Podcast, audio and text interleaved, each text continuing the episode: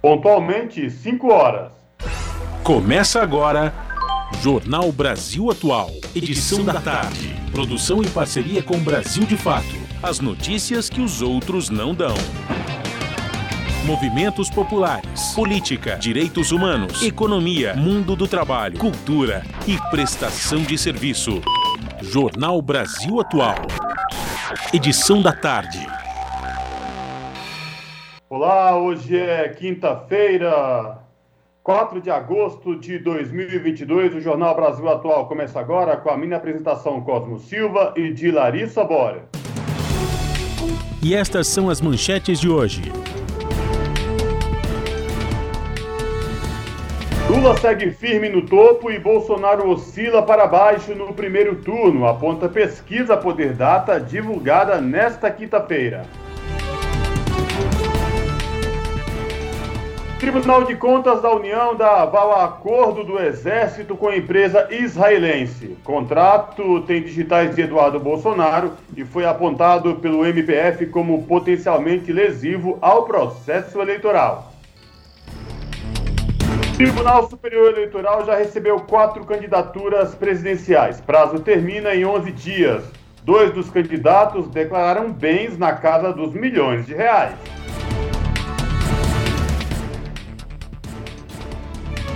Apesar de lobby varejista, Câmara rejeita urgência de PL que libera remédios em supermercados. Senado confirma MP do home office e auxílio alimentação, que segue para a sanção. Congresso acelera a votação de matéria sem nenhuma discussão prévia. Supremo Tribunal Federal mantém condenação de policiais militares por massacre no Carandiru. O ministro Luiz Roberto Barroso negou recurso da defesa dos condenados. E a Organização das Nações Unidas lança no próximo domingo campanha para cada uma ação de combate à violência contra a mulher. São 5 horas e 2 minutos pelo horário de Brasília. Participe do Jornal Brasil Atual, edição da tarde, por meio dos nossos canais. Pelo Facebook, facebook.com barra Rádio Brasil Atual. Ou no Instagram, arroba Rádio Brasil Atual. No Twitter, arroba RA Brasil Atual. Ou pelo WhatsApp, o número é 11 968 93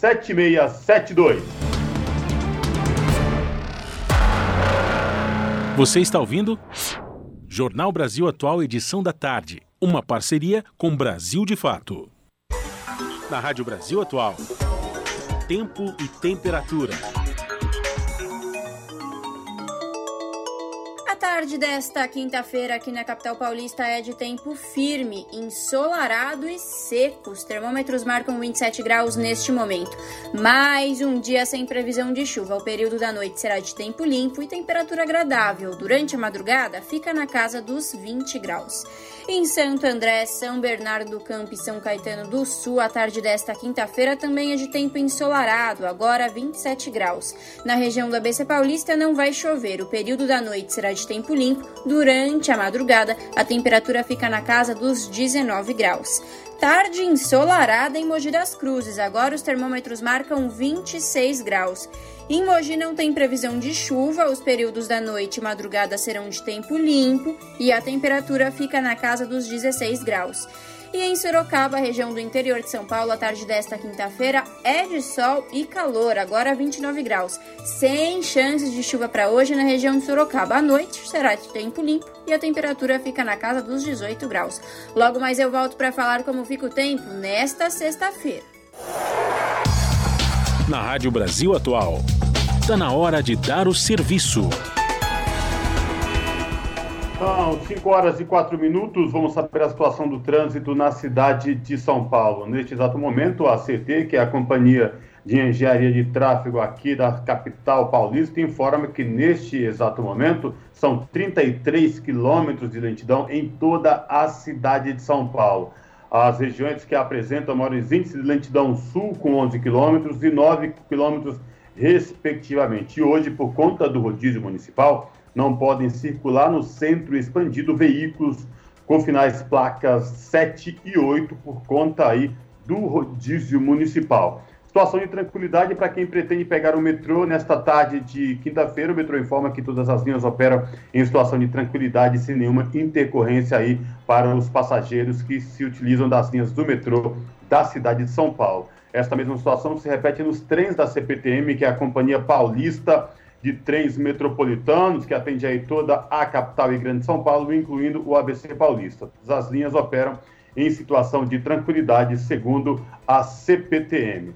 E a Ecovias, que é a concessionária que administra o sistema Anchieta Imigrantes, informa que neste momento o trânsito é lento na rodovia, dos, rodovia Anchieta, quem vai rumo à Baixada Santista. Quem sobe pela Anchieta da Baixada rumo à capital e o ABC Paulista, o trânsito é tranquilo, com boa visibilidade de, no trecho de serra. Situação de tranquilidade para quem também utiliza a rodovia dos imigrantes. Quem desce para a Baixada ou quem sobe da Baixada rumo ao ABC e a capital, trânsito é tranquilo, sem nenhum problema aí para os motoristas que pretendem utilizar o sistema Anchieta Imigrantes.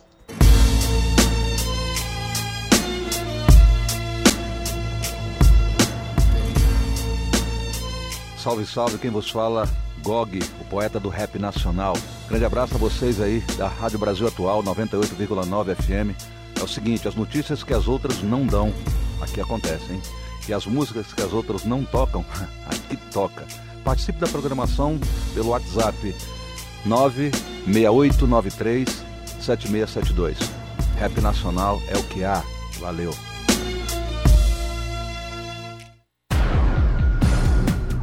Jornal Brasil Atual. Edição da tarde.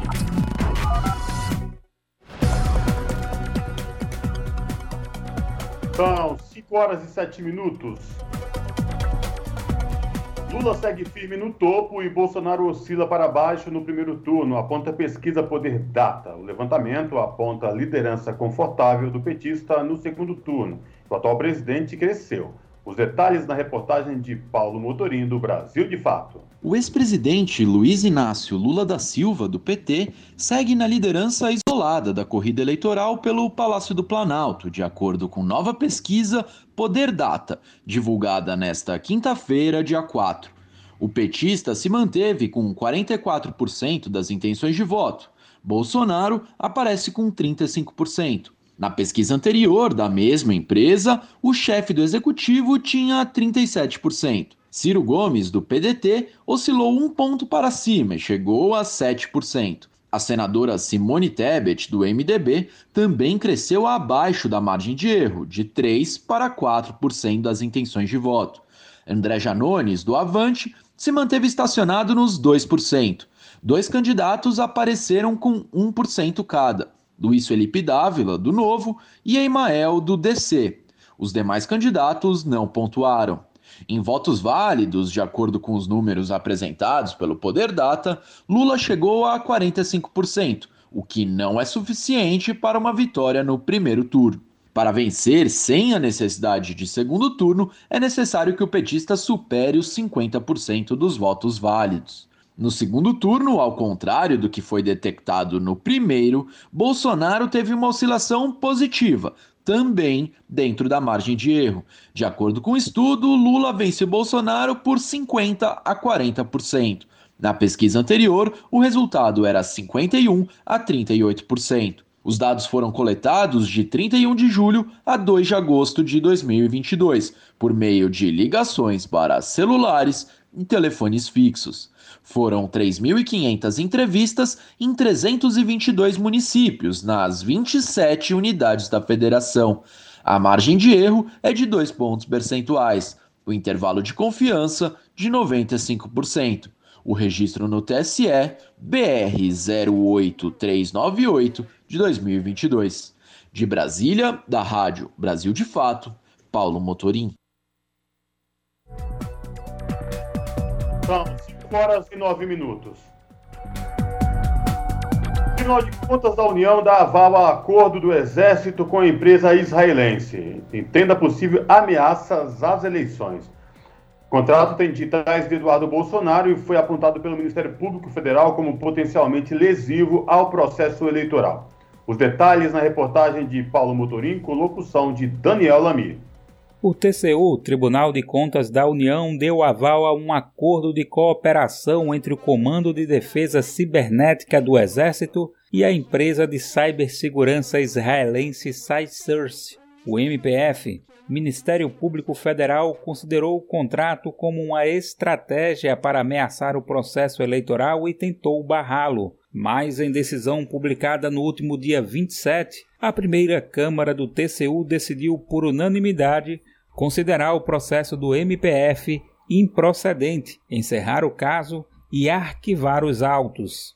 Apesar de ter ingressado com a ação junto à Corte de Contas, o subprocurador-geral do MPF, Lucas Rocha Furtado, não atuou no julgamento, o que abriu caminho para o arquivamento. A reportagem questionou o gabinete de Furtado sobre o tema, mas não houve resposta. O caso, revelado com exclusividade pelo Brasil de Fato em maio deste ano, foi apreciado pela Corte após o subprocurador-geral do MPF, Lucas Rocha Furtado, apontar que o acordo tem indícios de desvio de finalidade. Além disso, foi destacado que o contrato pode colocar em risco as eleições de outubro. Na petição que deu origem ao processo, o MPF argumenta que o general Eber Garcia Portela comandante de defesa cibernética do Exército, já tinha sido nomeado para integrar a Comissão de Transparência das Eleições quando assinou o contrato com a empresa israelense.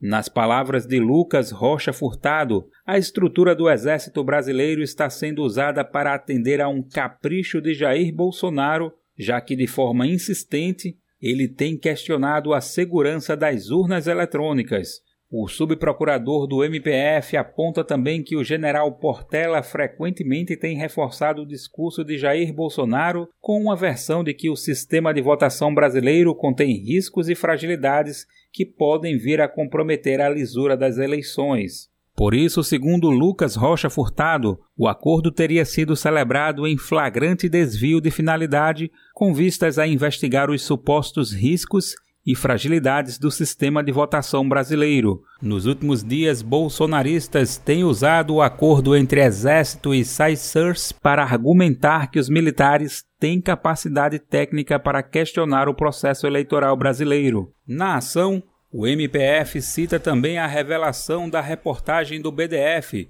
de que no quadro de executivos da SAISURS está o analista de sistemas Hélio Cabral Santana, ex-diretor de Tecnologia da Informação da Secretaria-Geral da Presidência da República no governo do presidente Jair Bolsonaro. Confira mais detalhes sobre o assunto na versão online desta matéria no site brasildefato.com.br. Da Rádio Brasil de Fato, com reportagem de Paulo Motorim de Brasília. Locução: Daniel Lamir. São 5 horas mais 3 minutos candidato do PT ao governo do estado de São Paulo, Fernando Haddad, destacou nesta quinta-feira que a ampla coalizão que vai de Guilherme Boulos, passa por Marina Silva, por Márcio França e chega no Alckmin dá segurança para os paulistas de que vai fazer um grande governo. A afirmação do ex-prefeito da capital e ex-ministro da Educação foi dada durante entrevista ao programa Café da Manhã na TV Cultura Litoral. Ao avaliar a importância da disputa, disputa considera a chance de mudar o Estado pela primeira vez em 522 anos. Fernando Haddad considera a ampliação do eleitorado histórico pela Frente Democrática deste ano, que pode somar votos do eleitorado paulista mais conservador e viabilizar sua eleição.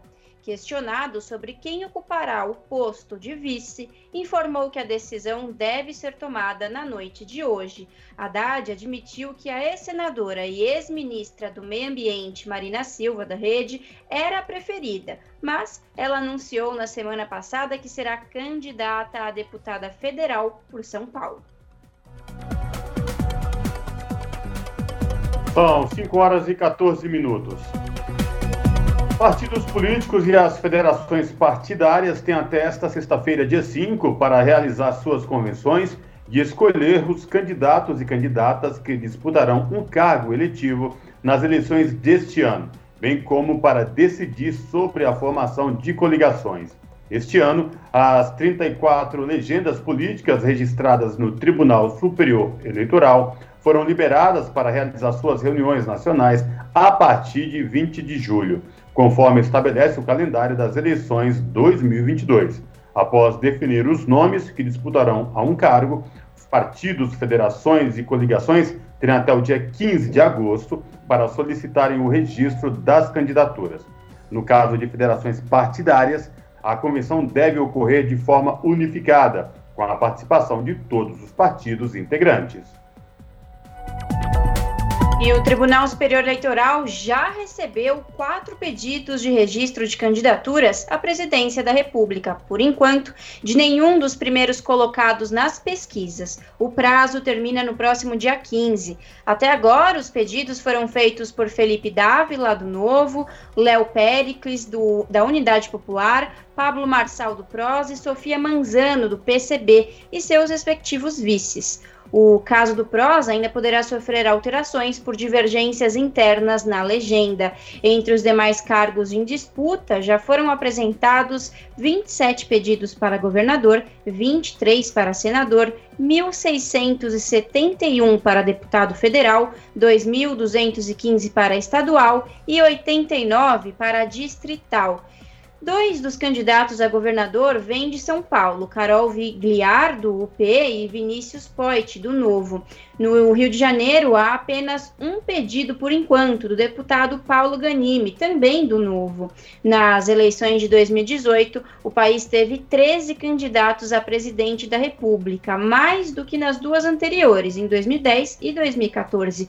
O recorde é da eleição presidencial de 1989, a primeira depois da ditadura, com 22 candidatos.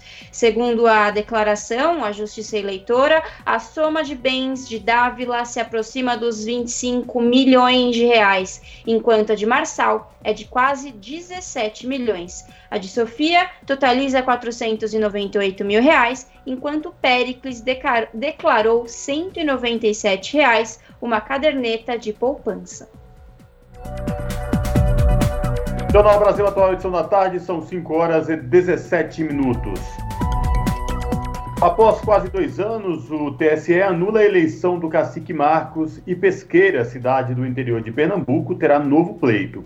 Eleito sob júdice em 2020, o líder indígena Chucuro nem chegou a assumir a prefeitura, que tem sido comandada por vereador.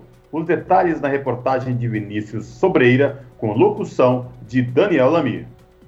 O TSE, Tribunal Superior Eleitoral, julgou na segunda-feira, dia 1 o recurso impetrado por Marcos Luidson de Araújo, o cacique Marcos Chucuru, prefeito eleito de Pesqueira, município de 68 mil habitantes na região agreste de Pernambuco. Após quase dois anos, o tribunal rejeitou o recurso e decidiu pela anulação da eleição municipal. O Tribunal Regional Eleitoral de Pernambuco terá de organizar um novo pleito em Pesqueira, provavelmente realizado simultaneamente às eleições gerais de outubro. O cacique Marcos tem uma condenação por incêndio que supostamente teria cometido contra uma residência em 2003. Marcos negou ter participado do ato, mas acabou condenado em todas as instâncias. Já no embrólio eleitoral, que se arrastou de 2020 a 2022, a defesa do líder indígena adotou duas linhas argumentativas. A primeira é de que o incêndio seria um crime contra a segurança pública, de modo que não se encaixaria na lei de inelegibilidade. A segunda é a de que o prazo de oito anos inelegível contaria a partir da primeira condenação por órgão colegiado em 2009, de modo que o prazo teria se encerrado em 2017. Mas apesar do voto do presidente do TSE, Edson Fachin, a favor do recurso do líder indígena, a maioria dos ministros votou com o relator Sérgio Banhos. Ele defendeu que o fato de ser um incêndio, na verdade, agravaria o crime, alegando que teria colocado em risco, além do patrimônio, a vida e a integridade física de outrem. Sobre o tempo inelegível, o TSE afirmou que é de oito anos a partir do fim do cumprimento da pena. Apesar de condenado a quatro anos de prisão, Marcos Chucuru recebeu o indulto da ex-presidenta Dilma Rousseff em 2016, de modo que segue inelegível até 2024. Já durante a campanha eleitoral de 2020, o Ministério Público Eleitoral de Pernambuco pediu que a chapa do cacique fosse indeferida, ao que o Tribunal Regional Eleitoral acatou. Marcos Chucuru do Republicanos recorreu. A campanha seguiu e o líder indígena foi eleito com mais de 17 mil votos, correspondente a mais da metade da população de pesqueira que foi às urnas em 2020. Os adversários foram Maria José, então no DEM, hoje União Brasil, com 45%, e Antônio Mota, do PSOL, com 2,9%. Eleito, Marcos Chucuru não pôde tomar posse, e nem seu vice, Paulo Campos, do PSB. Quem assumiu a prefeitura foi o presidente da Câmara de Vereadores, Balde Mimoso, do Republicanos, aliado de Marcos. Assim, a presidência da Câmara ficou no colo do indígena Pastinha Chucuru, do Republicanos. Ao longo de um ano e sete meses de gestão, Marcos Chucuru chegou a ser impedido de pisar na prefeitura, acusado de estar despachando junto com o prefeito interino. Meses depois foi nomeado secretário. Com a decisão do TSE, Balde Mimoso do Republicanos segue como prefeito interino. Confira mais detalhes sobre o assunto na versão online desta matéria no site brasildefato.com.br. Do Recife da Rádio Brasil de Fato, com reportagem de Vinícius Sobreira. Locução: Daniel Lamir. 5 horas mais 21 minutos. E a Câmara de Curitiba aprovou novamente nesta quinta-feira, em primeira votação, a cassação do mandato do vereador Renato Freitas, do Partido dos Trabalhadores. Foram 23 votos a favor e 7 contrários. Haverá ainda uma segunda votação amanhã, a partir das 9 horas. Para que a cassação seja efetiva, é preciso que a maioria absoluta dos vereadores, pelo menos 20 dos 38 parlamentares, se manifeste pela cassação em dois turnos. Se isso não ocorrer, o caso é arquivado e o vereador segue com o mandato. Esta será a segunda vez que os vereadores irão votar o pedido. Os efeitos da primeira votação, que confirmou a cassação, foram suspensos pela desembargadora Maria Aparecida Blanco de Lima, da Quarta Câmara Civil do Tribunal de Justiça do Paraná. A defesa de Freitas havia questionado o prazo com que a sessão foi marcada na Câmara, que não teria respeitado as regras regimentais e, por isso, seria ilegal. O vereador petista é acusado de quebra de decoro parlamentar após participar de ato antirracista que culminou com a entrada dos manifestantes na Igreja do Rosário, no centro de Curitiba, em fevereiro. Jornal Brasil Atual, edição da tarde, são 5 horas e 23 minutos. Circula nas redes sociais e aplicativos de mensagem a notícia que diz ser possível votar pela internet. Essa informação é falsa. A única forma de escolher candidatos é com a urna eletrônica. Vale lembrar que o primeiro turno das eleições para escolher presidente da República, governadores, senadores, deputados federais, estaduais e distritais está marcada para o dia 2 de outubro. E eventual segundo turno deve ocorrer no dia 30, conforme o calendário eleitoral. A reportagem é de Beatriz Albuquerque. Mais uma fake news sobre eleições circula pelas redes sociais. A informação de que é possível votar pela internet está sendo disseminada em grupos de WhatsApp, confundindo os eleitores. Na notícia falsa, há inclusive um passo a passo explicando que seria possível escolher os candidatos por meio do aplicativo e-título. Esse app existe mesmo e é uma maneira de o cidadão ter acesso rápido às informações da Justiça Eleitoral, como o título de eleitor digital e locais de votação. Mas não é possível votar nas eleições usando essa ferramenta. A única forma de participar do pleito deste ano e escolher os candidatos é comparecendo ao local de votação. Pelo e-título, além da consulta ao local de votação e da via digital do título, o aplicativo permite a apresentação de justificativa eleitoral, emissão de certidões de quitação eleitoral e de crimes eleitorais, acesso e emissão de guia para pagamento de multas e a inscrição como mesária ou mesário voluntário, entre outras funcionalidades. Quem não estiver na cidade onde vota, é preciso fazer a solicitação de voto em trânsito. Dessa forma, o eleitor pode participar das eleições em outro local, fora da sua sessão eleitoral. O prazo para esse pedido termina no dia 18 de agosto. Já os brasileiros que moram no exterior e que querem votar devem cadastrar o seu título no exterior. Esses eleitores só poderão votar para presidente da República. Este ano, além do presidente, serão escolhidos governadores, senadores, deputados federais, estaduais ou distritais. O primeiro turno das eleições será no dia 2 de outubro e, no caso de haver segundo turno, o pleito está marcado para o dia 30 de outubro. Da Rádio Nacional em Brasília, Beatriz Albuquerque. Você está ouvindo? Jornal Brasil Atual, edição da tarde. Uma parceria com Brasil de Fato. 5 horas mais 25 minutos. Seguro para acidentes durante entregas deverá ser garantido por empresas de aplicativos. Proposta em debate no Senado ainda prevê antecedência e fundamentação como regras para exclusão de entregadores de plataformas. Reportagem de Janaína Araújo. Projeto de lei apresentado pelo senador Messias de Jesus, do Republicanos de Roraima, prevê que entregadores de aplicativos tenham seguro contra acidentes. A proposta determina que as empresas devem garantir o benefício ao trabalhador para cobrir acidentes pessoais, invalidez permanente ou temporária e morte que possam ocorrer desde a retirada dos produtos até a entrega.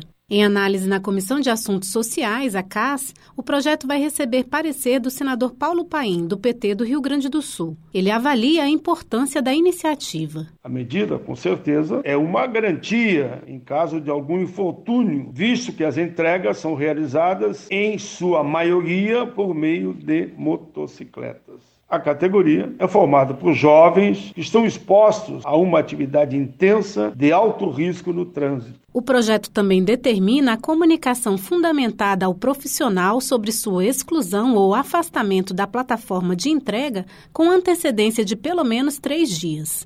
O senador Paulo Paim defendeu a valorização dos entregadores num contexto de crescimento desse setor. Considero importante que sejam assegurados os direitos mínimos a esses trabalhadores, especialmente pelo aumento considerável da demanda da sociedade por compra de produtos via sites e aplicativos. Devido à pandemia, 13 milhões de brasileiros fizeram sua primeira compra pela internet em 2020. Em 2021, as as compras aumentaram 27% e a expectativa é que o mercado continue crescendo. Após votação na CAS, a proposta seguirá para a Comissão de Assuntos Econômicos. Se for aprovada e não houver recurso para análise em plenário, o projeto será enviado para a Câmara dos Deputados. Da Rádio Senado, Janaína Araújo.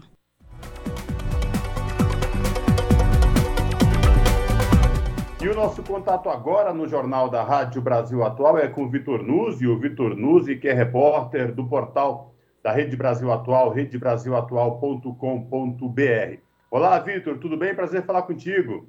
Olá, Cosmo, prazer é meu, obrigado pelo convite.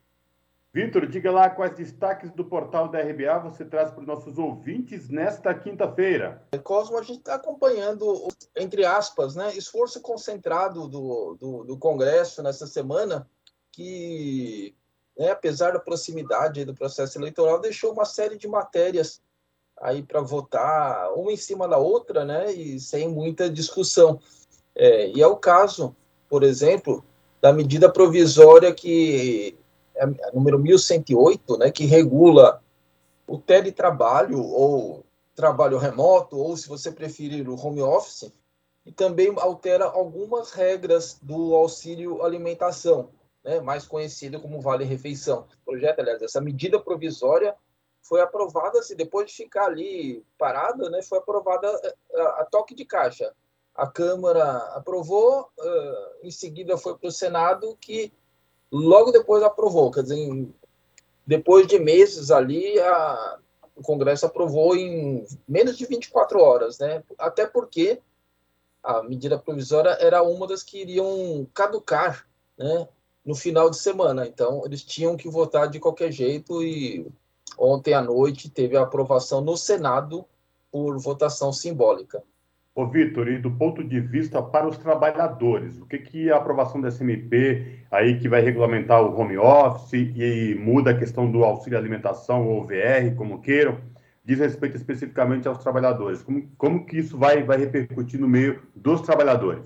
Olha, Cosmo, uma mudança assim que, na verdade, é uma não mudança, né? Porque enquanto essa, essa medida provisória estava ainda eh, em discussão, em rápida discussão, as centrais sindicais fizeram um, né, até divulgaram uma nota é, defendendo que qualquer mudança de regras deveria ser objeto de negociação coletiva. E, e não vai ser o caso, por exemplo, tanto as mudanças aí no, no caso do, do Vale Refeição como no home office, assim como uma outra medida provisória que o Congresso aprovou também nessa semana, que é do de flexibilização de leis trabalhistas é, durante o período de é, calamidade pública, também não vai ser objeto de negociação coletiva. Né? A MP 1109 fala em, fala em vários trechos ali que é tudo a critério do empregador. E na, na questão do, tanto do auxílio como aqui do, do home office, é, é tudo regulado por é, contrato individual de trabalho.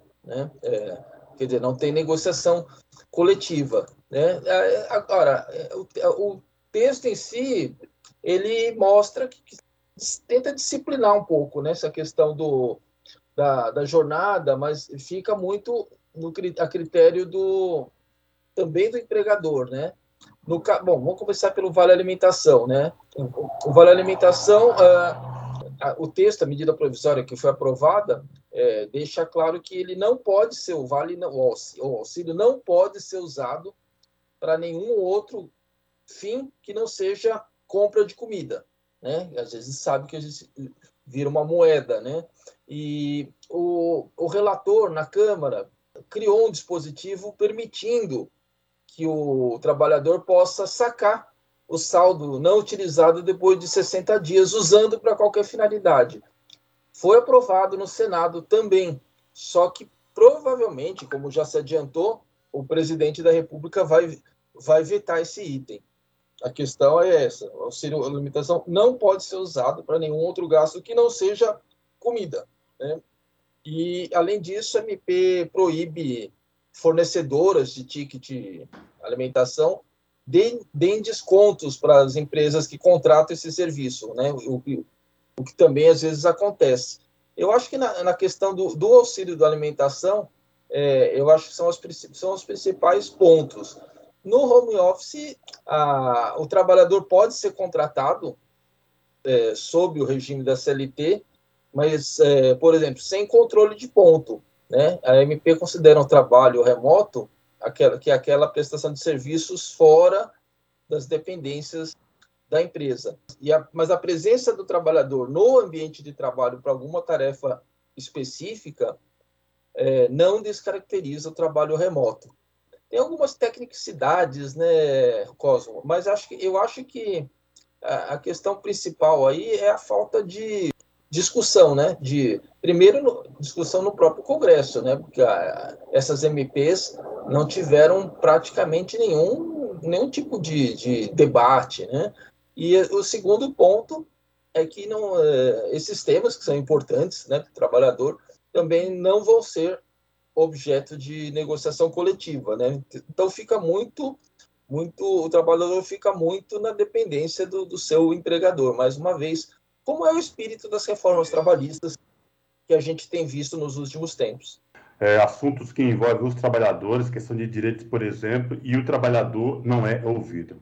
Vitor, obrigado mais uma vez, reforçando aí aos ouvintes da Rádio Brasil Atual, reforço o convite acessarem o portal da Rede Brasil Atual, redebrasilatual.com.br conferir na íntegra não só essa reportagem, como outras várias aí sobre o mundo do trabalho de interesse dos trabalhadores. Vitor, obrigado mais uma vez por falar com a gente aqui no Jornal da Rádio Brasil Atual, 8 da tarde. Se cuide, espero falar contigo em uma próxima oportunidade, viu? Abraço. Obrigado, Cosmo. Um abraço para você e para os ouvintes. Até a próxima. Falamos aqui com o Vitor Nuzzi, no Jornal Brasil Atual. Você está ouvindo? Jornal Brasil Atual, edição da tarde. Uma parceria com Brasil de Fato. São 5 horas mais 34 minutos. E uma notícia que acabou de sair. O deputado André Janones, do Avante de Minas Gerais, desistiu oficialmente de sua candidatura à presidência da República para apoiar o ex-presidente Lula, do PT. Ambos se reuniram nesta quinta-feira em São Paulo e bateram o um martelo. Janone já havia sinalizado essa possibilidade. Ficou decidido que o deputado vai integrar o núcleo de redes sociais da campanha do ex-presidente. A campanha de Lula tinha o objetivo de conseguir o apoio de Janones. Os petistas consideram essenciais os votos que iriam para o deputado para uma possível vitória no primeiro turno contra Jair Bolsonaro do PL, mesmo que representem 1% do, do eleitorado, conforme indicam as pesquisas. São 5 horas e 35 minutos. A Petrobras corta investimento e vende patrimônio para fazer pagamento recorde acionista. A estatal brasileira vendeu 280 bilhões em bens para aumentar o lucro de investidores. A população paga conta no preço dos combustíveis. Os detalhes na reportagem de Vinícius Kuczynski.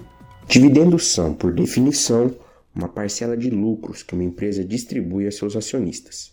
Mas no caso da Petrobras, essa palavra ganhou um novo significado desde a eleição de Jair Bolsonaro, do PL. Durante este governo, a Petrobras já não repassa a investidores uma parcela do que ganha. A empresa atualmente paga seus acionistas mais do que ela lucra e incorpora nesses pagamentos, inclusive parte do que ela arrecada com a venda de seus bens. Só no primeiro semestre deste ano, por exemplo, a Petrobras já lucrou 98 bilhões de reais. A companhia decidiu repassar a seus acionistas mais do que isso. Foram 136 bilhões de reais. Pagando mais dividendos que lucra, não sobra dinheiro para a Petrobras investir. Segundo o economista Eric Gil Dantas, do Observatório Social da Petrobras, sem investimento, a empresa submete o Brasil à dependência de combustíveis importados. A política de dividendos da Petrobras é mais uma faceta da sua mudança de política geral. A companhia não se preocupa mais em garantir o abastecimento nacional com preços razoáveis ou incentivar o crescimento econômico. Ela é uma mera pagadora de dividendos. Desde 2020, a empresa vem pagando dividendos igual ou mesmo acima do seu lucro líquido. E isso acontece em detrimento de investimentos. A Petrobras hoje investe muito menos do que há 8 ou 10 anos mesmo com os lucros recordes. São refinarias que deixam de ser construídas, é investimento em transição energética que são completamente abandonados. Atualmente, apesar do país já ser autossuficiente em petróleo, ele importa cerca de 30% do combustível que consome, porque não tem refinarias suficientes. Se a Petrobras não tivesse paralisado seus investimentos em refino, essa situação poderia ser diferente. Dantas afirmou também que com o investimento, o preço da gasolina e do diesel também poderiam ser diferentes refinando todo o petróleo produzido no país em refinarias brasileiras, o mercado interno não sofreria com as consequências da alta do petróleo causada pela guerra entre Rússia e Ucrânia, por exemplo. Mas o economista vê a situação da Petrobras como planejada. Para ele, a empresa decidiu reduzir seus investimentos justamente para poder cobrar mais caro por gasolina e maximizar o ganho de seus acionistas. O pagamento desse volume de dividendos também não é benéfica para a própria Petrobras. Isso porque, para pagar valores tão altos, a empresa repassa a seus acionistas recursos arrecadados, inclusive com a venda de seu patrimônio. Isso aconteceu no segundo trimestre, por exemplo, segundo o professor Eduardo Costa Pinto, da Universidade Federal do Rio de Janeiro. O docente escreveu um artigo analisando resultados trimestrais da empresa divulgados na semana passada. Segundo ele, levando em conta o ganho operacional e o custo que a companhia teve com a depreciação de seu capital, sobrariam no máximo 43 bilhões de reais para a distribuição de dividendos, cerca da metade do efetivamente pago. Mas então como a Petrobras conseguiu pagar 87 bilhões de reais a seus acionistas? Eduardo explicou que ela usou 32 bilhões de reais do que recebeu com a venda dos campos de petróleo de CEP e Itapu e ainda retirou dinheiro de seu caixa para repassar aos investidores. O investimento da estatal, de fato, já caiu mais de 30% de 2018 a 2021, período que coincide com o governo Bolsonaro. No ano passado, foram 8,7 bilhões de dólares de investimento. Isso é 81% a menos do que o recorde registrado em 2013, durante o governo Dilma. Naquele ano foram investidos 48 bilhões de dólares. Essa falta de investimento da Petrobras compromete a situação econômica do país. A estatal é a maior empresa da América Latina, com projetos que geram empregos e movimentam uma cadeia de fornecedores. Eles, porém, têm se tornado cada vez menos propulsores de crescimento. Dados do Diese indicam que no ano passado os investimentos da Petrobras atingiram sua menor participação no total de investimentos no país já registrados desde 2013, 2,2%. De Curitiba, da Rádio Brasil de Fato, Vinícius Konchinski. E o senador Paulo Paim chamou a atenção em plenário sobre o preço dos alimentos, principalmente do leite. Ele defendeu políticas de incentivos aos pequenos agricultores. Reportagem de Yara Farias Borges. Segundo o senador Paulo Paim, do PT Gaúcho, o alto preço dos alimentos está afetando a nutrição dos brasileiros, principalmente dos mais pobres. Paim citou em especial o aumento do preço do leite, alimento essencial a crianças e idosos, que em algumas cidades chega a custar 10 reais o litro. Com esse valor, já virou produto de luxo para o consumidor. Tem famílias que só compram no final de semana. O leite é um produto extremamente necessário para a saúde das pessoas. É fonte de cálcio as crianças pobres, em fase de crescimento, precisam do leite. Os idosos pobres necessitam para fortalecer os ossos do corpo. Todos nós precisamos. Ao destacar que mais de 100 milhões de brasileiros vivem com algum nível de insegurança alimentar e cerca de 36 milhões passam fome, Paim disse que garantir comida a todos é assunto de segurança nacional. Ele citou que a falta de incentivos aos pequenos produtores de leite faz com que eles abandonem a atividade. No Rio Grande do Sul, houve uma redução pela metade no número de produtores. Paim defendeu políticas de Estado para garantir a alimentação dos brasileiros. O país carece de planejamento de políticas públicas a médio e longo prazo. Os pequenos produtores precisam ser valorizados mais do que nunca. Precisamos pensar na agricultura familiar, o incentivo a essa produção, subsidiar a venda para que chegue a um preço razoável, eu diria, na mesa da nossa gente e do nosso povo. Paulo Paim disse ainda que outros fatores influenciaram para o alto preço do leite, como o aumento do custo de produção, o baixo valor pago aos produtores e a estiagem prolongada. Da Rádio Senado, Yara Farias Borges. Custo de vida, emprego e desemprego, cesta básica, tarifas públicas, salário mínimo. Agora, na Brasil Atual, a análise do DIEESE.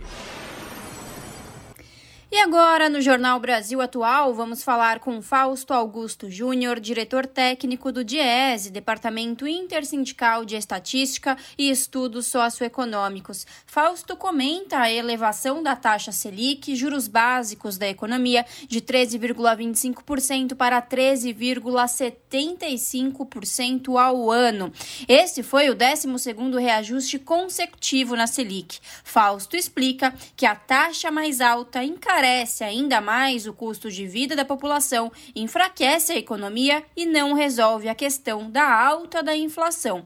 Vamos ouvir. Esse é um movimento que o Banco Central vem trabalhando desde o começo de quando a inflação começa a avançar, em especial em decorrência dos aumentos do preço de alimentos e do preço dos combustíveis. Mas, de novo, né, a gente já vem aqui falar bastante sobre a questão do aumento da taxa de juros, a gente vai vendo uma única política que o atual governo tem, com relação à questão inflacionária, com relação à questão da caristia, é aumentar a taxa de juros e encarecer cada vez mais a vida da população. Porque o que, que acontece quando a taxa de juros aumenta? Né? Quando a taxa de juros aumenta, o crédito ao conjunto da população aumenta, ou seja, fica cada vez mais difícil você acessar algum bem por meio do crédito. O cartão de crédito chega nesses valores exorbitantes que a gente tem aí de taxa de juros, o cheque especial, a mesma coisa. De novo, é mais um mecanismo de transferência de renda dos mais pobres para os mais ricos. A gente vai assistindo mais um movimento para esfriar a economia. Uma economia que está bastante desaquecida já, com uma taxa de desemprego de mais de 10 milhões de pessoas,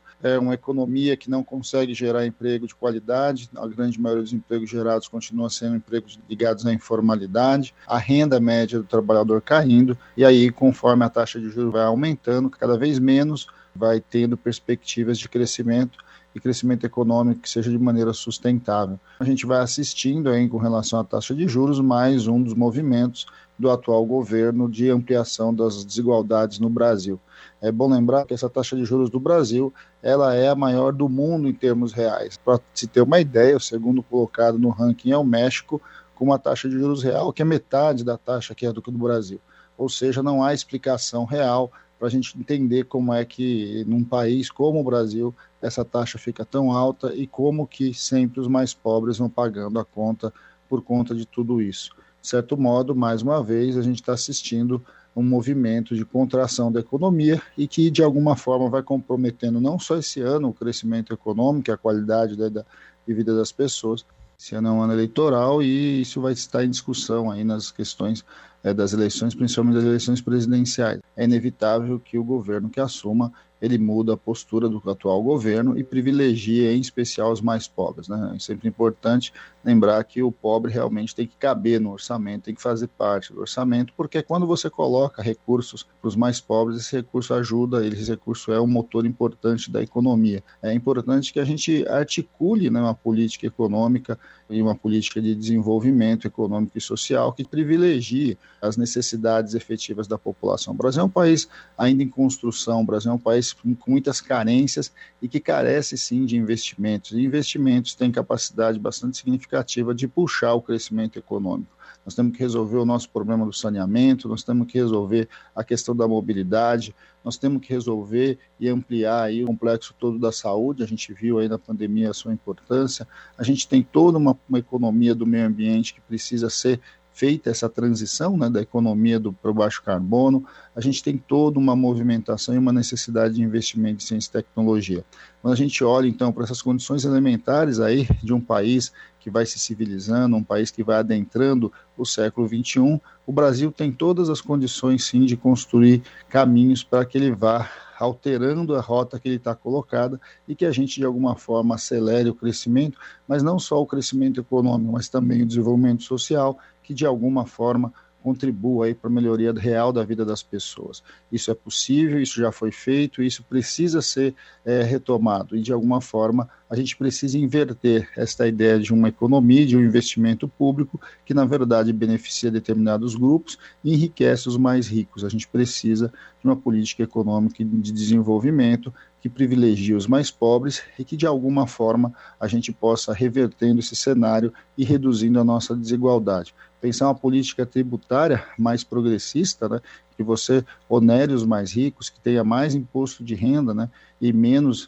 imposto ali sobre os mais pobres é fundamental para que a gente também comece um, um caminho diferente. O caminho é longo, mas a gente já conhece, já fez e sabe que é possível fazer diferente de tudo que está aí.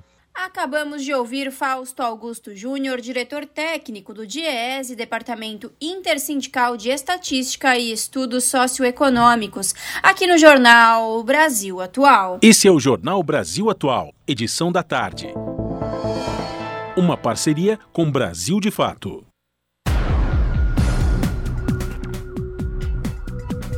Jornal Brasil Atual são 5 horas e 48 minutos.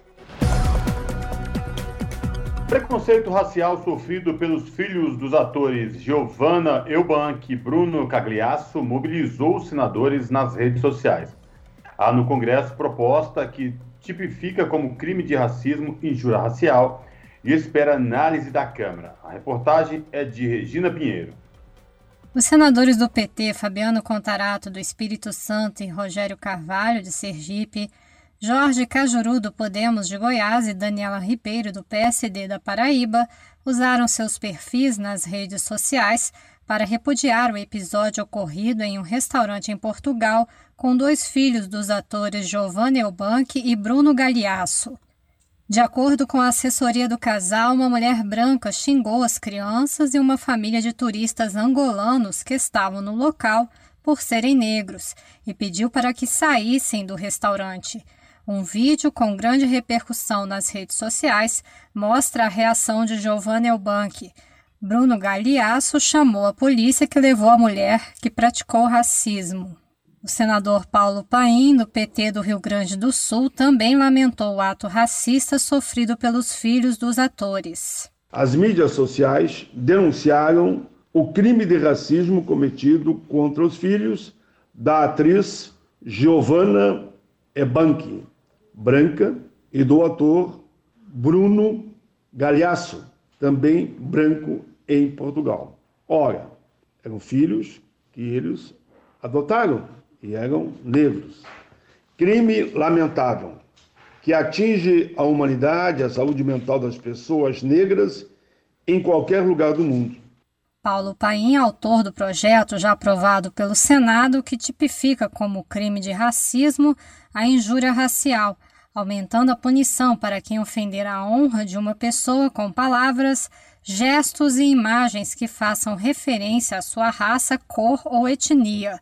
O senador ainda foi relator da proposta da Câmara com teor semelhante, também aprovada pelos senadores. No Brasil, esses crimes raciais acontecem diariamente. Devido a esses casos, foi que apresentei o PL 4373 de 2020, que tipifica como crime de racismo a injúria racial.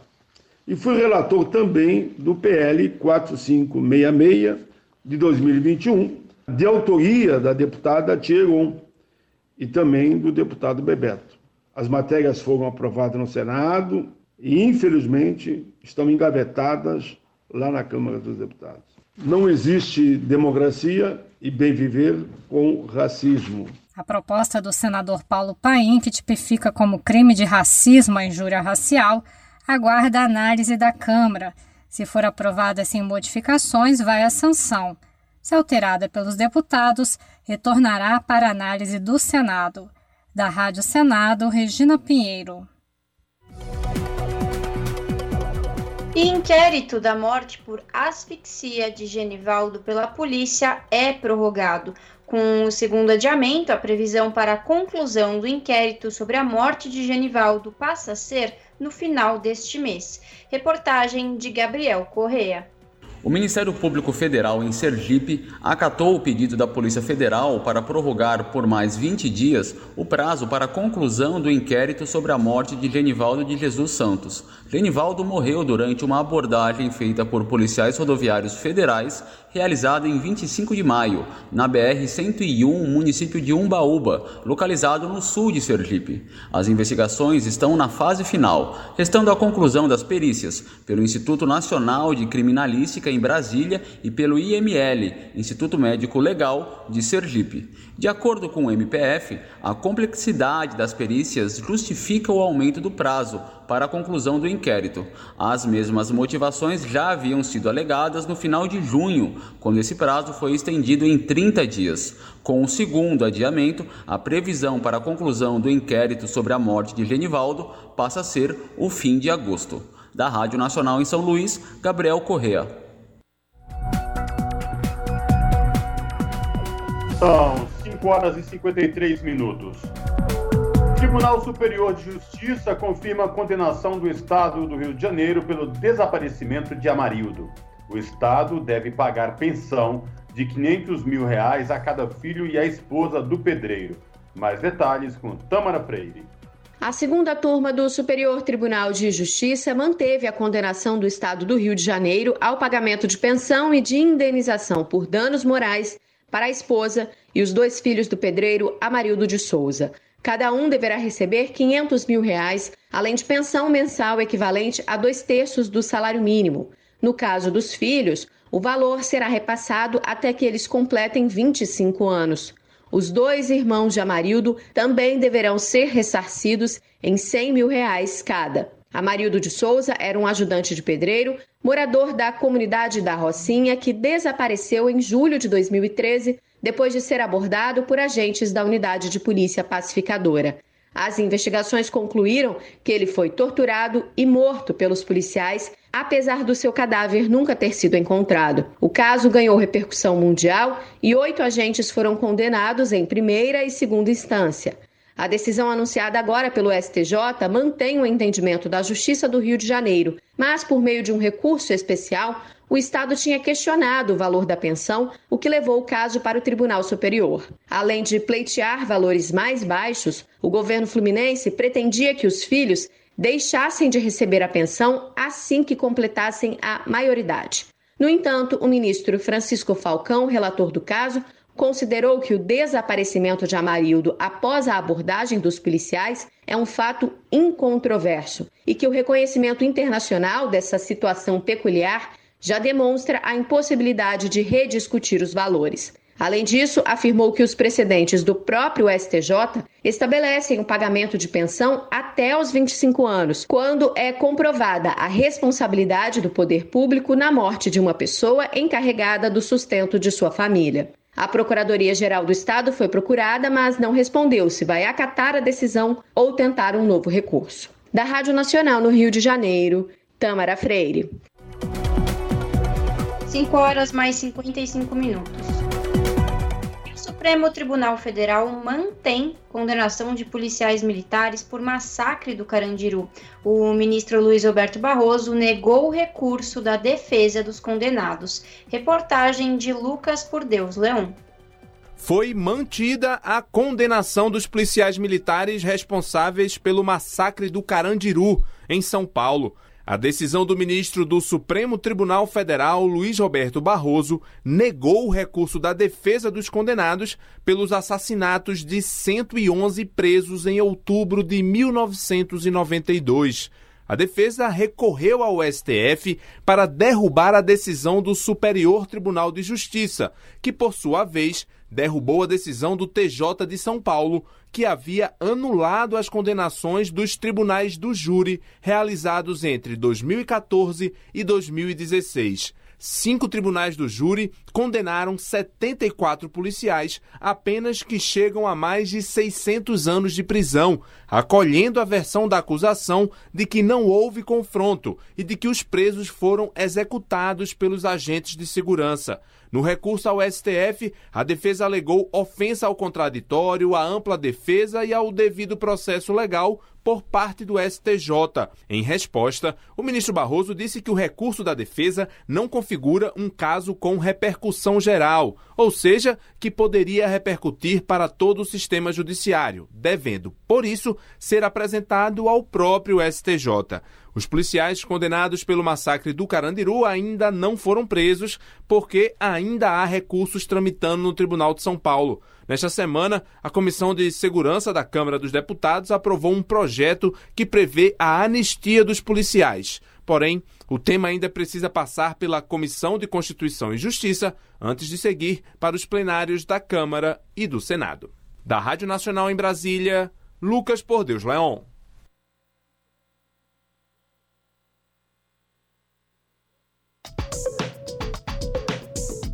Rede Brasil Atual, Rádio Brasil Atual, TVT e Brasil de Fato em defesa do consumidor. Em iniciativa conjunta com o Instituto de Defesa do Consumidor, apresentam IDEC Responde, com Igor Marchetti, especialista em direito do consumidor. Com a popularização dos aplicativos de entrega, também se tornou comum o chamado golpe do delivery. Como se precaver? Sobre o golpe do delivery, infelizmente nós temos esse golpe na praça, né, que é, é, atenta com os dados bancários dos consumidores, inclusive é, exigindo pagamentos extras e algo do similar. O consumidor que, para evitar esse tipo de golpe, tem que se atentar se há alguns critérios e algumas condições. Entre elas, evitar o pagamento é, na hora da entrega. Caso o pagamento seja na hora da entrega, verificar se a máquina registrador ela já consta um, ela está quebrada, está com o vidro, a tela é, retalhada e se no, de fato na hora de indicar a senha é uma indicação de senha onde ficam os asteriscos ao colocar o código, ou não, ou se a pessoa tá, a senha está ficando exposta. Por quê? Porque normalmente a senha não fica exposta. Então o consumidor deve se atentar a isso, pois pode ser uma forma de colher os dados. Verificar também se não está sendo utilizado o seu cartão de forma indevida, se não tem nenhum tipo de celular, de luminoso para clonar, para copiar os dados do verso do cartão. Importante também consumidor que infelizmente cai nesse golpe fazer uma reclamação oficial para a instituição financeira e também abrir um boletim de ocorrência para que é, seja apurado o crime. Rede Brasil Atual, Rádio Brasil Atual, TVT e Brasil de Fato em defesa do consumidor. Em iniciativa conjunta com o Instituto de Defesa do Consumidor, apresentaram IDEC Responde. Rádio Brasil Atual. Para sugestões e comentários, entre em contato conosco por e-mail redação@jornalbrasilatual.com.br ou WhatsApp DDD 11 96893 7672. Acompanhe a nossa programação também pelo site redebrasilatual.com.br.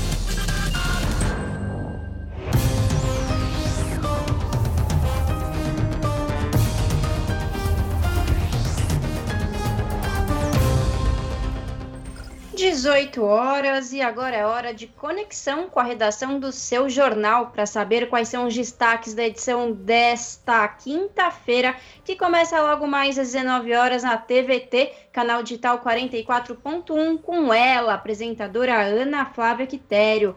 Ana, boa noite. Quais os destaques que você traz hoje? Olá, Lares e Cosmo, uma excelente noite a vocês e a todos os ouvintes da Rádio Brasil Atual e vamos aos destaques desta quinta aqui no seu jornal. Enquanto alguns poucos já planejam como usar as maravilhas que poderão fazer com o novíssimo 5G, que é um dos assuntos do momento, né, aqui em São Paulo, muita gente ainda sofre em todo o país para ter acesso ao 4G ou até mesmo ao velho 3G. Para se ter uma ideia, no Brasil, quase metade da população teve acesso precário ou nem teve acesso à internet, principalmente durante a pandemia. Estudantes também não puderam assistir aulas à distância e muitos tiveram dificuldades para se cadastrar no auxílio emergencial por falta de conexão à rede virtual. Vamos ver o que nos aguarda agora com esse 5G. Outro assunto, um estudo mostra que até 2019, apenas 53 das 106 universidades públicas brasileiras tinham ações afirmativas formuladas especificamente para a população indígena. Apesar da lei de cotas ser importante para incluir jovens indígenas, pretos e pardos né, nas universidades, também são necessárias medidas para o acesso dessa população ao ensino superior. E para encerrar, a reforma trabalhista está aí para completar cinco anos e o trabalhador não tem nada para se comemorar. Não conheço ninguém que, né, a não ser talvez empresários, mas trabalhador mesmo, que comemore essa reforma trabalhista. Os defensores da lei prometiam mais empregos, né? Esse era o mote, e melhores salários. E o que aconteceu foi totalmente o contrário, como já previu os especialistas em mercado de trabalho. E é até engraçado, porque na época dessa reforma trabalhista, é, eu recebi vários especialistas no seu jornal e que justamente diziam que essa reforma ela não iria servir para trazer benefícios aos trabalhadores, muito pelo contrário, para tirar né, é, conquistas importantes que esses trabalhadores né, tiveram ao longo dos anos. E é exatamente isso que aconteceu, né? Então, nada que nós vamos nos surpreender, né? Durante esses cinco anos aí, essa reforma que na verdade só tirou direitos dos trabalhadores. Bom, essas e outras notícias completas vocês conferem pontualmente às sete da noite no seu jornal comigo. Bom programa Lares e Cosmo, beijão grande para todo mundo. Eu aguardo vocês. Até lá. Jornal Brasil Atual, edição da tarde. Uma parceria com Brasil de Fato. São 6 horas e 4 minutos. Brasil é referência mundial em aleitamento materno e estímulo à adoção. Mais detalhes com a repórter Beatriz Albuquerque como forma de, de retribuir isso também para a vida, para o mundo, comecei a doar leite assim que ele nasceu. E foi assim que a Brenda Rodrigues conseguiu retribuir a ajuda que recebeu quando seu bebê nasceu. O pequeno Noah foi alimentado nos primeiros dias com doações do banco de leite e por isso Brenda também tornou-se uma doadora de leite. E essa corrente do bem contribuiu muito. A mamãe do Noah conta com orgulho que amamenta o pequeno até hoje, com quase três anos de vida. Ele ainda mama até hoje, e eu sei que essa doação que ele recebeu de leite materno no HMIB foi muito, teve uma participação muito importante nisso tudo. Ele é super saudável, não tem problema nenhum de saúde. E não é clichê, a doação de leite é mesmo um ato de amor que salva vidas. A pediatra da Sociedade Brasileira de Pediatria, Rociclei Pinheiro, explica que as chances de um bebê prematuro sobreviver se for amamentado com leite humano nos primeiros dias de vida é muito maior do que se recebesse fórmulas artificiais. Com o leite materno, o bebê prematuro ganha peso mais rápido, se desenvolve com mais saúde, tem melhor desenvolvimento neurológico, fica também protegido, visto que o leite materno ele é rico em anticorpos. E a vantagem não é só para o bebê que recebe. A mãe doadora também se beneficia, porque evita problemas com o excesso de produção de leite, como hiperlactação e mastite. De acordo com a Sociedade Brasileira de Pediatria, o Brasil é referência mundial em aleitamento materno e exporta técnicas de baixo custo para estimular a doação. E para as mães que querem doar, basta pedir orientações nos bancos de leite ou ordenhar o excesso de leite em frascos de vidro higienizados e com tampa plástica e solicitar que os bombeiros recolham. Da Rádio Nacional em Brasília, Beatriz Albuquerque. 6 horas mais 5 minutos. Apesar de lobby varejista, a Câmara rejeita a urgência de PL que libera remédios em supermercados. Medida é defendida pelos supermercados e outros varejistas para aumentar as vendas. Os detalhes com Douglas Matos.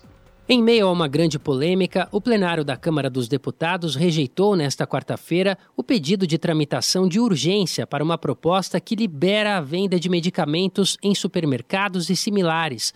O projeto de lei em questão é o PL 1774-19, de autoria do deputado Glaustin Focos, do PSC. O mérito do texto ainda aguarda a avaliação dos parlamentares na casa. A proposta é defendida pelo setor varejista, interessado em ampliar a cartela de produtos colocados à venda, e enfrentou uma dura disputa, que terminou em 225 votos favoráveis à urgência contra 222 contrários. Para ter o trâmite agilizado, a pauta precisaria de mais de 257 votos, porque o regimento exige maioria absoluta nesse tipo de votação. A liderança do governo Bolsonaro, por exemplo, tinha se posicionado inicialmente a favor do requerimento de urgência, mas diante das dissidências na própria base aliada, acabou mudando de posição e liberando os correligionários para votarem como quisessem. Foi o que ocorreu também com as siglas PSD, PSDB e Cidadania.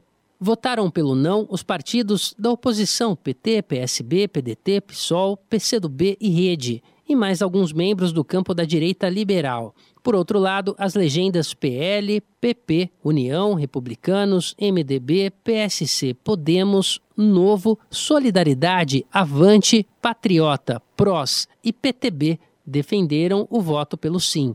A deputada Alice Portugal, do PCdoB, que é farmacêutica de formação, argumenta que o projeto deixa as pessoas em situação mais vulnerável. Isso porque, diferentemente das farmácias, os supermercados não oferecem profissionais qualificados para tirar dúvidas sobre esse tipo de produto.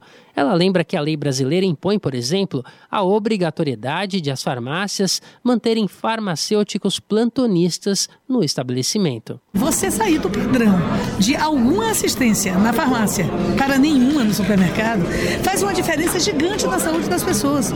Há anti-inflamatórios que geram hemorragias, né? há é, descongestionantes nasais que podem levar a glaucoma. Né? Há medicações que são usadas secundariamente para o emagrecimento, né? que geram outros tipos de problemas pancreáticos, hepáticos.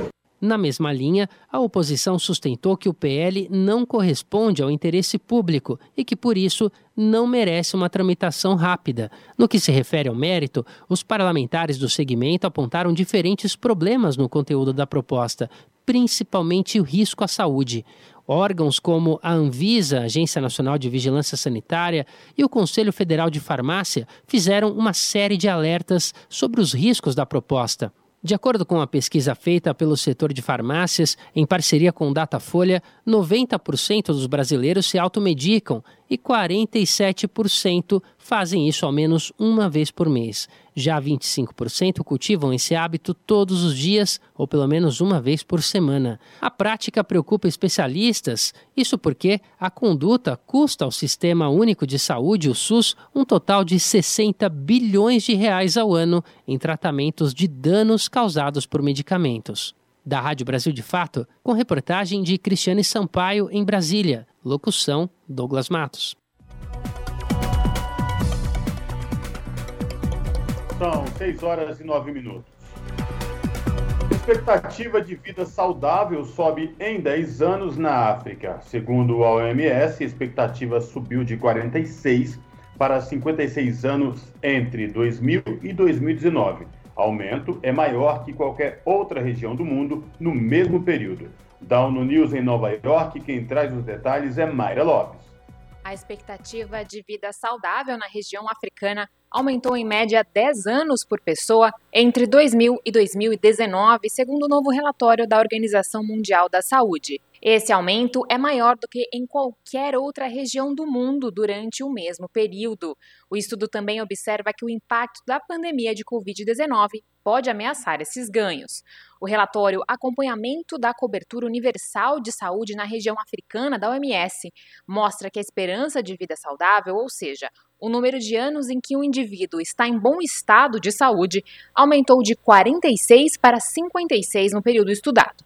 Embora ainda esteja muito abaixo da média global, que é de 64, nas quase duas décadas que foram avaliadas, a expectativa de vida saudável global aumentou apenas 5 anos.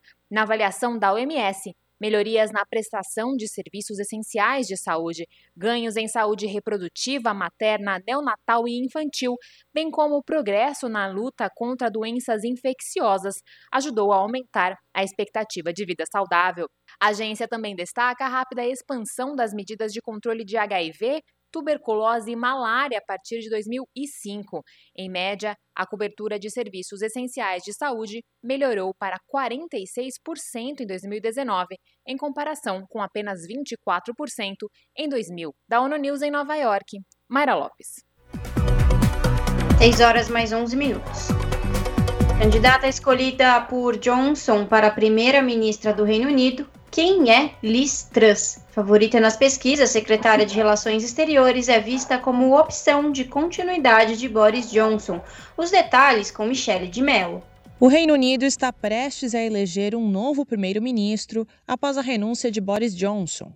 O premier sofreu pressões por ter se envolvido no escândalo do Partygate, nome dado às festas realizadas na sede do governo no período mais restritivo da pandemia de Covid-19. Agora, a secretária de Relações Exteriores e ministra da Mulher e Igualdade, Elizabeth Truss, aparece como favorita na disputa dentro do Partido Conservador. Na última terça, foi publicada uma pesquisa de opinião realizada pela empresa YouGov entre os dias 20 e 21 de julho. O levantamento apontou Liz Truss com 62% de intenções de voto contra 38% de Rishi Sunak, ex-ministro de Finanças, que também disputa o cargo de premier. Truss inicia a campanha com uma vantagem de 34 pontos, mas ainda falta um mês até a decisão final. Ela é tida como sucessora natural do governo. Diferente de Sunak e outros ex-ministros, Truss não renunciou ao cargo depois da revelação das festas na sede da administração em Londres. A imprensa britânica ainda a reconhece como alguém que pretende retomar a figura de Margaret Thatcher, a Dama de Ferro, líder do Partido Conservador na década de 1980. Thatcher foi uma das maiores promotoras do neoliberalismo no mundo. Atualmente, uma das principais promessas de Truss é cortar os impostos. Em 2012, ela publicou um livro que recomenda acabar com toda a regulamentação estatal para aumentar a posição competitiva do Reino Unido no cenário internacional. Além disso, em vídeos de campanha, ela disse que está comprometida com os princípios conservadores básicos e de controle firme dos gastos. Em 2018, Liz Truss já havia sido candidata nas primárias internas do partido, mas na ocasião não recebeu nenhum voto. Natural de Leeds, no norte da Inglaterra, tem 46 anos, estudou em colégios estaduais na infância e foi criada por pais considerados de esquerda, por serem filiados ao Partido Trabalhista. Mais tarde se graduou em Filosofia, Política e Economia na Universidade de Oxford. Ao deixar a faculdade, se filiou ao Partido Conservador. Em 2006, foi eleita vereadora na região sudeste de Londres. Já em 2010, apoiada pelo então primeiro-ministro David Cameron, Liz Truss foi eleita deputada e dois anos mais tarde assumiu como ministra de Educação. Cerca de quatro anos depois, em 2014, foi nomeada secretária do Meio Ambiente. No referendo sobre a saída da União Europeia, Truss disse que o Brexit seria uma tragédia tripla: mais regras, mais burocracia e mais atraso nas vendas para a União Europeia. Depois que o referendo decidiu pelo abandono do bloco, Truss voltou atrás e disse que o Brexit poderia ser uma oportunidade para mudar o modo tradicional de fazer as coisas. Agora, em campanha, afirmou que, abre aspas, apresentaria as oportunidades do Brexit ao mundo, fecha aspas. Em 2016, foi secretária de Justiça no governo de Theresa May. Um ano depois, foi secretária do Tesouro e, mais tarde, secretária de Comércio Internacional e presidenta da Junta Comercial, responsável por selar acordos com os países vizinhos depois do desligamento da União Europeia. Somente em 2021 ela passou a assumir a pasta de Relações Exteriores e o Ministério da Mulher. Caso seja eleita na convenção do Partido Conservador no dia 5 de setembro, Truss será a terceira mulher a ocupar o cargo de primeira-ministra na história britânica. De São Paulo, da Rádio Brasil de Fato, Michele de Mello. São 6 horas e 15 minutos. ONU pede solidariedade e mais apoio ao povo da Venezuela. Em visita ao país, o subsecretário-geral da ONU se reuniu com representantes do Estado e fala em recuperação da economia. Da ONU News em Nova York, quem traz os detalhes é Ana Paula Loureiro. O subsecretário-geral da ONU para Assuntos Humanitários, Martin Griffiths, encerrou sua visita à Venezuela esta semana, a primeira América Latina desde sua nomeação no ano passado. Griffiths se reuniu com o presidente da República, o presidente da Assembleia Nacional, outros integrantes do governo e a delegação da oposição para o Diálogo do México, agências da ONU e ONGs nacionais e internacionais. Na reunião, debateu-se maneiras de fortalecer ações para garantir que as pessoas mais vulneráveis sejam atendidas. O subsecretário-geral também defendeu oportunidades para que os venezuelanos reconstruam suas vidas. Griffiths disse estar animado com os sinais de recuperação da economia. Segundo ele, há ainda demandas humanitárias relevantes e é mais importante do que nunca que a comunidade internacional continue a demonstrar solidariedade com os venezuelanos. O subsecretário-geral da ONU declarou que, em suas reuniões com as autoridades, foi decidido publicar o plano de resposta humanitária para 2022 e 2023. Ele informou também que foi feito um acordo para que a ONU e governo possam cooperar com as condições de acesso para parceiros humanitários. Da ONU News em Nova York, Ana Paula Loureiro. E a Rússia vai abandonar a Estação Espacial Internacional após 2024. Moscou planeja a independência no espaço e criar a sua própria estação orbital, que teria a primeira fase completa em 2030. Os detalhes com Raquel Seres. Durante uma reunião com o presidente russo Vladimir Putin na terça-feira, 26 de julho, Yuri Borisov, chefe da agência espacial russa Roscosmos, anunciou que o país deve se retirar do projeto da Estação Espacial Internacional após 2024, quando Moscou deve completar todas as obrigações com seus parceiros. Segundo Borisov, a prioridade do setor a partir da saída do projeto internacional será a criação da própria Estação Espacial Nacional da Rússia. É claro que cumpriremos todas as nossas obrigações com nossos parceiros, mas a decisão de deixar esta estação após 2024 foi tomada.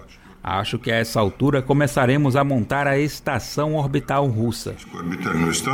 O anúncio surge no contexto da grave crise entre a Rússia e o Ocidente por conta do conflito na Ucrânia, iniciado por Moscou em 24 de fevereiro. A Estação Espacial Internacional é considerada um símbolo da cooperação entre a Rússia e os Estados Unidos, que se manteve firme no setor espacial, mesmo nos períodos de maior estremecimento diplomático. Para o pesquisador Vitaly Egorov, a decisão da Rússia de sair do projeto é política. É uma espécie de demonstração política de independência em relação aos Estados Unidos, porque, por um lado, os países são amigos na Estação Espacial Internacional, somos parceiros, dependemos um dos outros. Mas, por outro lado, existe essa dependência. Nós não podemos dizer que vamos separar a nossa parte da Estação Espacial Internacional e ir embora, formando a nossa própria Estação Espacial Nacional. Não, isso gera uma certa impossibilidade técnica. De alguma forma, ela poderia ser lançada no espaço, mas não daria para fazer dela uma estação completa justamente porque ela dependeria muito do segmento americano. A notícia surgiu dias depois que a NASA anunciou a retomada dos voos para a Estação Espacial Internacional em cooperação com a Rússia, em uma tentativa de manter as operações apesar do isolamento da Rússia pelos países ocidentais. Washington lamentou a decisão de Moscou em pronunciamento do porta-voz do Departamento de Estado, Ned Price. Vimos a declaração da Rússia de que planeja deixar a Estação Espacial Internacional após 2024. É um desenvolvimento infeliz, dado o trabalho científico crítico realizado na estação espacial, a valiosa colaboração profissional que nossas agências espaciais tiveram ao longo dos anos especialmente na luz do nosso acordo renovado sobre cooperação em voos espaciais. Uh, Para o pesquisador Vitaly Egorov, a ruptura definitiva entre Rússia e Estados Unidos dependerá da capacidade de Moscou em construir sua própria estação espacial. Enquanto voarmos juntos, trabalhos conjuntos devem ser mantidos. Inclusive, agora foi assinado um acordo de voos cruzados de que eles continuarão tripulando nossas naves e nossos cosmonautas continuarão tripulando as naves americanas. Devem ter no mínimo três desses voos, e isso é uma demonstração de que a Rússia e os Estados Unidos estão dispostos a trabalhar juntos adiante. Se tudo isso for rompido, se a Rússia construir a sua própria estação espacial, então tudo precisará ser feito do zero. Vou destacar mais uma vez que não há nenhuma base técnica nenhuma base científica para um rompimento entre os países. O único fundamento aqui é político. De São Paulo, da Rádio Brasil de Fato, com informações da redação. Locução Raquel Setz. As notícias que os outros não dão. Jornal Brasil Atual. Edição da tarde. Uma parceria com Brasil de Fato. São 6 horas e 21 minutos. Agosto é conhecido como mês de combate à violência contra a mulher. A data faz alusão à Lei Maria da Penha, instituída em 7 de agosto de 2006, para coibir os casos de violência doméstica e familiar contra esse grupo. Diversas instituições promovem ações de conscientização, como a ONU, que irá lançar no próximo domingo a campanha Para Cada Uma. Saiba mais na reportagem de Júlia Pereira. No próximo domingo, a Lei Maria da Penha completa 16 anos. No dia 7 de agosto de 2006, o então presidente da República, Luiz Inácio Lula da Silva, promulgou a legislação que criou mecanismos para impedir a violência doméstica e familiar contra a mulher. A lei leva o nome de Maria da Penha Maia Fernandes, sobrevivente de duas tentativas de feminicídio que a deixaram paraplégica e a fizeram lutar por 19 anos na justiça pela condenação do agressor, seu ex-marido. De 2006 para cá, o Brasil avançou em diversos aspectos no combate à violência contra esse grupo, como a criação das delegacias especializadas da mulher e as casas da mulher brasileira, além da propagação cada vez mais ampla de informações sobre esse cenário.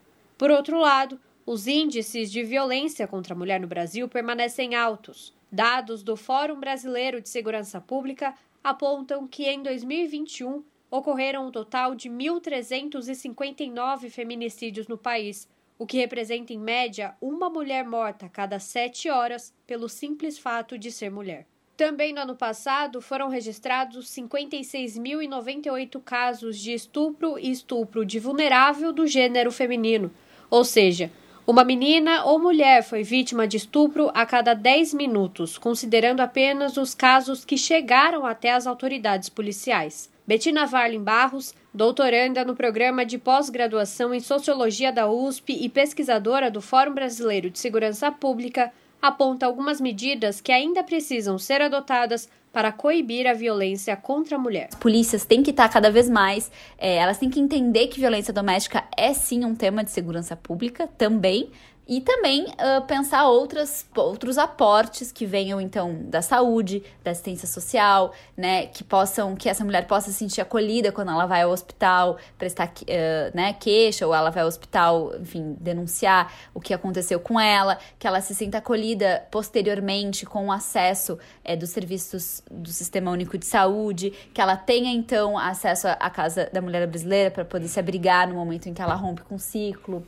que ela tenha acesso e suporte financeiro para poder ter a sua estabilidade, a sua independência financeira. E por fim, então, que a gente sempre tenha o cuidado de valorizar quando essas mulheres vêm a público via delegacia, seja em qualquer espaço, e a gente valorize o relato dela, porque como sociedade, em muitos casos, não é raro ver mulheres que vêm a público relatar suas experiências, mas que não são ouvidas efetivamente, né, que são desacreditadas diante é, de uma sociedade muito machista e patriarcal que tende a desvalorizar essa, essa narrativa. Em homenagem ao aniversário de promulgação da Lei Maria da Penha, diversas ações marcam este mês, conhecido como Agosto Lilás. No próximo domingo, a ONU, Organização das Nações Unidas, através da iniciativa global Verificado, vai lançar a campanha Para Cada Uma, que trata da violência doméstica e familiar contra mulheres. Na data, o Cristo Redentor, cartão postal do Rio de Janeiro,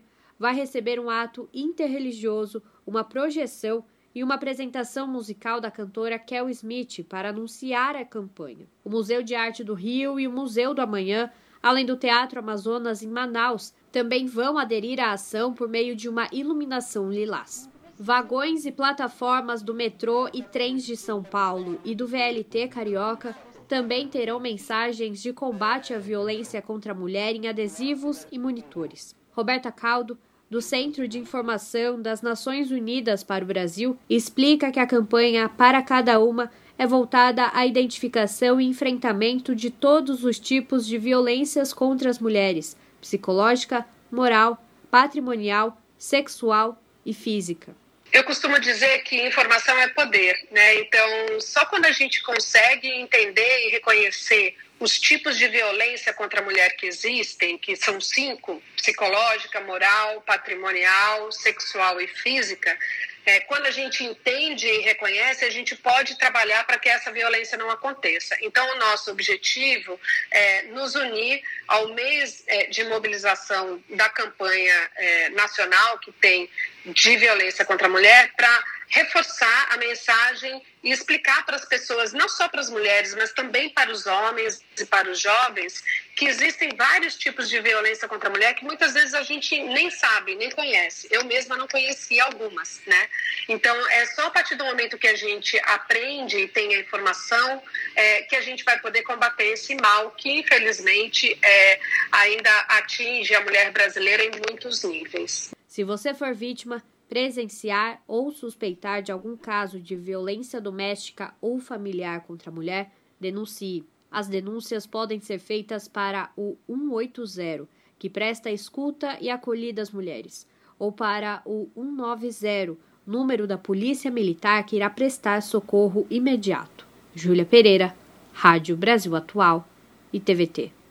Se você gosta do nosso jornalismo independente e quer rever nossas entrevistas e reportagens, acesse o canal da Rádio Brasil Atual no YouTube. Nosso endereço é youtube.com/barra Rádio Brasil Atual. Ajude a nossa voz ser cada vez mais forte e ir cada vez mais longe. Inscreva-se em nossos canais, curta e compartilhe o conteúdo Rádio Brasil Atual e TVT.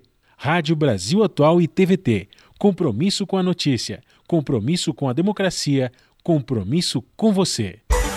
Na Rádio Brasil Atual, tempo e temperatura. A sexta-feira na capital paulista será um dia de sol entre nuvens, sem chance de chuva. A temperatura continua alta e não tem previsão de chuva, com máxima de 27 graus e mínima de 15 graus. O tempo começa a mudar nas regiões de Santo André, São Bernardo do Campo e São Caetano do Sul. A sexta-feira será nublada, o sol aparece entre muitas nuvens e a temperatura cai. Não tem previsão de chuva, com máxima de 24 graus e mínima de 14 graus. Mesma coisa na sexta-feira na região de Mogi das Cruzes. Tem mudança no tempo. O dia será parcialmente nublado, o sol aparece, mas entre nuvens e não tem previsão de chuva. A temperatura cai com máxima de 24 graus e mínima de 14 graus.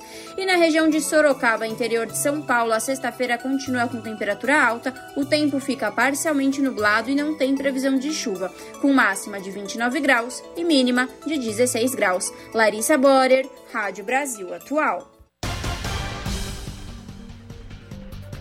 Chegou ao fim mais uma edição do Jornal Brasil Atual, edição da tarde, que teve a minha apresentação Cosmo Silva e de Larissa Borer, nos trabalhos técnicos Fábio Balbini. Você fica agora com Papo com Zé Trajano e na sequência você fica com o seu jornal na TVT, canal 44.1 digital ou pelo YouTube da TVT, youtube.com barra rede TVT. A gente volta amanhã. Tchau!